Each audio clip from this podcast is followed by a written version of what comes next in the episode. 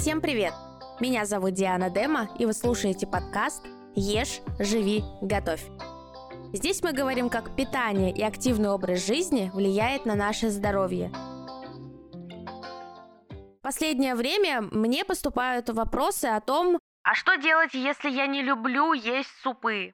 или Является ли суп обязательной частью сбалансированного здорового рациона? Поэтому в сегодняшнем выпуске мы будем обсуждать три вопроса, таких три подпункта. Первое. Являются ли супы обязательной частью здорового рациона? Второе. Как приготовить суп и сделать его полезнее? И третье. Как заказывать супы в кафе, в ресторанах, в общем, в общепите. Итак, поехали. Отвечая на первый вопрос, Являются ли супы обязательной частью здорового рациона? мой ответ – нет. Когда мы рассматриваем, в принципе, рацион питания, то мы все продукты делим на группы, а не на то, какое блюдо из этого приготовить. Поэтому здесь однозначный ответ, что способ приготовления тех или иных групп продуктов вообще не влияет на обязательную часть сбалансированного рациона. Можно прекрасно обходиться без супов, но если вы их любите, то при правильном способе варки можно получить несколько выгод. Первое – это получить дополнительную порцию овощей, потому что, как мне известно и как я всегда вижу и наблюдаю, в супах обычно бывает обильное количество овощей. И вторая дополнительная выгода – это жидкость, которая особенно важна для тех, кто не любит пить воду, либо ее вообще не пьет. Есть, конечно, и минусы, потому что супы сами по себе низкокалорийные, если их не сделать сытными, то насыщение очень быстро будет сменяться голодом. А мы переходим ко второму вопросу. Как приготовить суп и сделать его полезнее? Я рекомендую супы варить на втором бульоне или на овощном бульоне. Почему? Дело в том, что когда мы готовим мясные бульоны, то он становится насыщеннее, жирнее, вкуснее, ну, в общем, все как мы привыкли, все как мы любим, но в то же время бульон становится богатым насыщенными жирными кислотами, которые негативно влияют на наш липидный профиль, то есть есть риски повышения холестерина плохого, это липопротеиды низкой плотности, а также это в дальнейшем может увеличить риски сердечно-сосудистых заболеваний. И естественно, естественно, в жирах больше калорий, поэтому суп становится калорийнее. Но это не значит, что мы будем ощущать сытость дольше. Нет, просто мы за раз потребим больше калорий. И это особенно важно для тех, кто худеет. Но на самом деле при варке супов на овощном бульоне тоже есть несколько нюансов. Первое – это то, что овощи лучше варить в большом объеме воды и с закрытой крышкой, потому что в них содержатся водорастворимые витамины, и при термической обработке витамины переходят в бульон, а также испаряются вместе с жидкостью.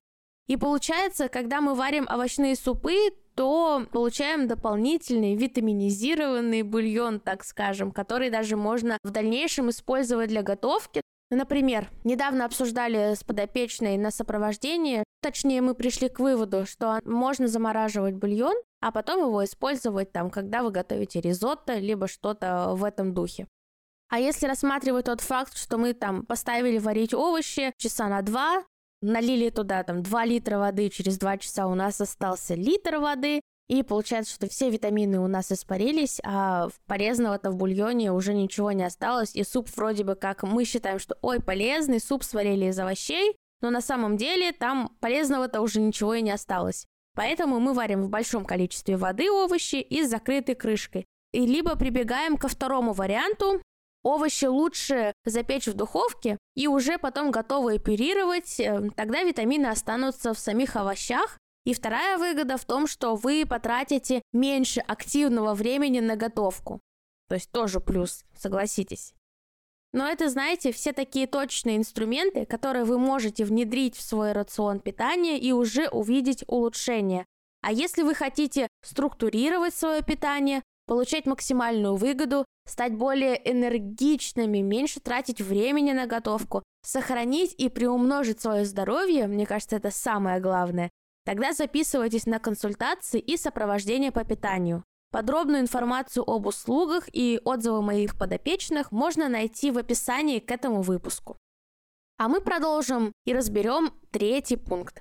Как заказывать супы в общественных местах? На самом деле я рекомендую заказывать овощные крем-супы и избегать мясные супы. Потому что задача общепита и, в принципе, поваров сделать блюдо максимально вкусным. И какой способ готовки был выбран, либо что туда добавили, это уже второстепенно. Поэтому в супы обычно добавляют очень и очень много масла, а также дополнительные усилители вкуса для того, чтобы сделать блюдо вкусным, сытным и чтобы его захотелось заказывать э, больше и больше. На самом деле я говорю вам как человек, который почти пять лет проработал в общепите. Начинала я на шведских столах, а закончила уже работать в ресторане. Поэтому я знаю, что я говорю. Вместо супов, кстати, отличный вариант будет заказать там овощной салат. Так вы получите даже плюсом разнообразную клетчатку.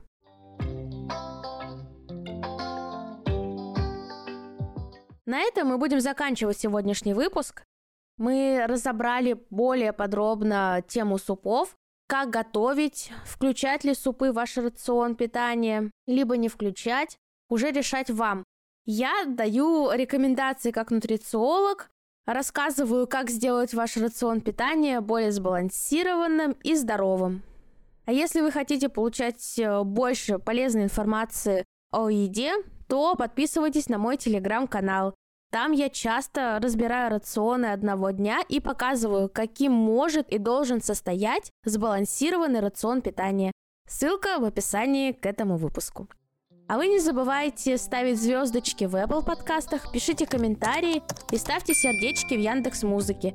Пишите ваши впечатления у себя в сторис и отмечайте меня. Подписывайтесь на подкаст на той платформе, на которой вы меня слушаете, чтобы не пропустить новые выпуски.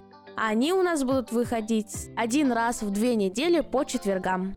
С вами была Диана Дема. Ешь, живи, готовь.